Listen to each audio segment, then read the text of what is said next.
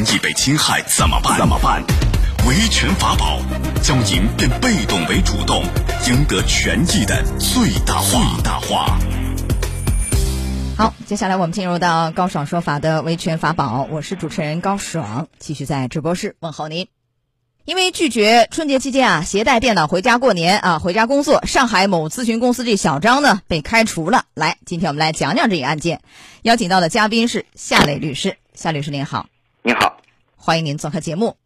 这个小张呢是某咨询公司啊这个软件工程师，工作四年以后呢被单位给开除了。二零一九年春节以前，公司以小张负责维护的这个客户啊可能需要应急服务为由，通知他带电脑回家过年，遭到拒绝。矛盾二呢？公司说这个小张春节了失联了。小张认为，就春节期间呢需要陪伴家人，没有义务工作，而且二十七天啊是正常假期，包括春节假期十一天啊，加上调休十二天以及两个周末。呃，矛盾三，这公司说小张呢提前午休，说这个员工手册上明确规定午休时间是中午的十二点半到下午一点，而小张这半年来呢都是从十一点半就进入到午休状态。对此，小张说。在实际工作的时候啊，这个公司呢并没有按照员工手册来执行。矛盾四呢，这个单位说小张还有一些恶意拖延劳动任务的行为，比如他举个例子啊啊，有一天公司通知小张第二天早上九点到客户单位去，小张就拖延到中午十二点才到。小张对此解释道说，收到通知的时候他已经下班了，在征得客户同意以后呢，是先回单位拿了电脑，所以才导致迟到的。被开除以后呢，小张就申请劳动仲裁啊，要求公司呢支付违法解除劳动合同的赔偿金十九万四啊，以及加班工资等等。这个案件应该说争议的焦点在于，就单位提出小张的几个违纪行为是不是严重违反了用人单位规章制度？来，咱一个一个说一下。首先说一下，就是春节啊，拒绝带电脑回家去办公的事儿，这个单位要求合理吗？小张拒绝是不是合法？来，您分析一下这个。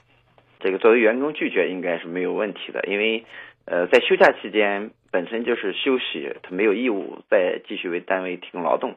这种情况下，他拒绝携带电脑，应该说他是合正常的一个合法的权利，啊，并不能说是一个恶意拒绝公司安排，就完全是有理由的，对对吧？我们讲，呃，这个是假期当中。呃，员工可以拒绝说不，呃，等于是用人单位让小张去加班，是这意思吧？加班嘛，在假期里加班，那加班呢要和劳动者协商，劳动者可以说不。只有几种是需要劳动者无条件服从的，比如说抢险救灾之类的，这个完全不存在。所以小张啊，不接受单位的加班的要求，带电脑回家干活，这完全是合理合法，这是一个。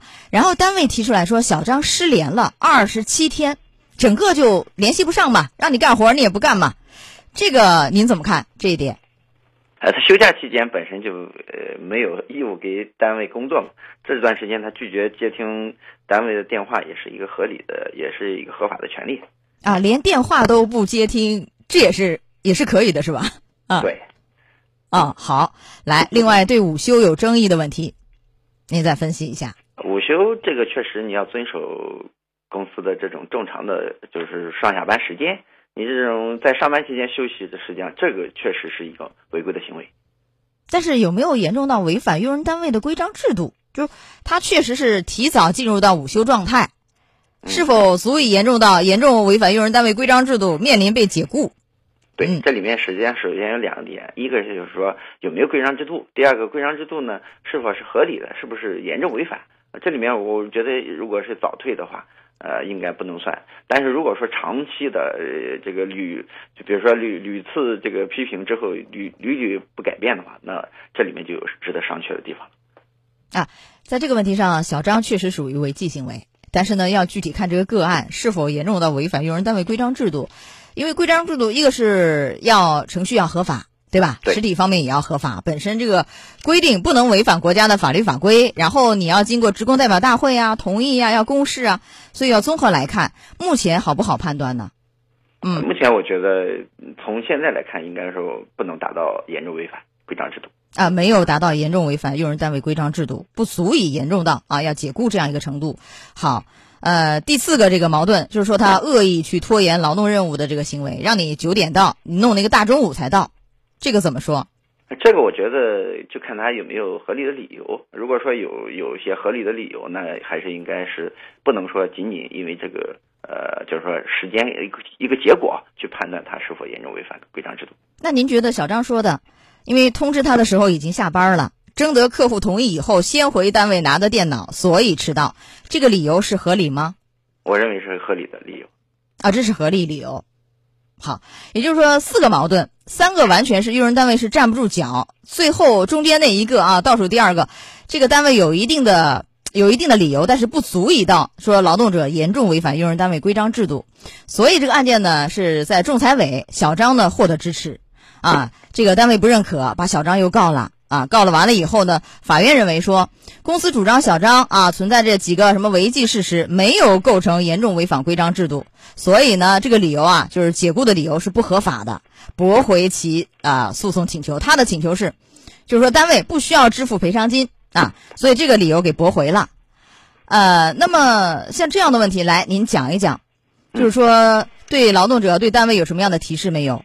我觉得这个单位他的工作啊，确实可能是有一些需要长期维护的这种状态。那么他对于呃劳动者的这种工时制度要进行一些变更，比如说你不能适应标准工时制，你没有权利要求单位呃员工在下班放假期间一直保持值班的状态。但是如果说你制度变更了，保要有值班的制度，那么又有这个制度为依据的话，那么员工应该遵守啊，就能给这一点啊建议吧。好，呃，也就是说，无论是一个小的团队，还是一家大公司，和谐的劳务关系、劳资关系，这个团队的氛围啊，都是良好发展的一个基础。用人单位作为管理者呢，理应对劳动者保持一定限度的宽容和善意啊。用人单位要懂得敬畏劳动者的这个权益，不能站在一个强势地位，颐指气使啊，动辄就什么开除员工，这显然是不当的一个行为。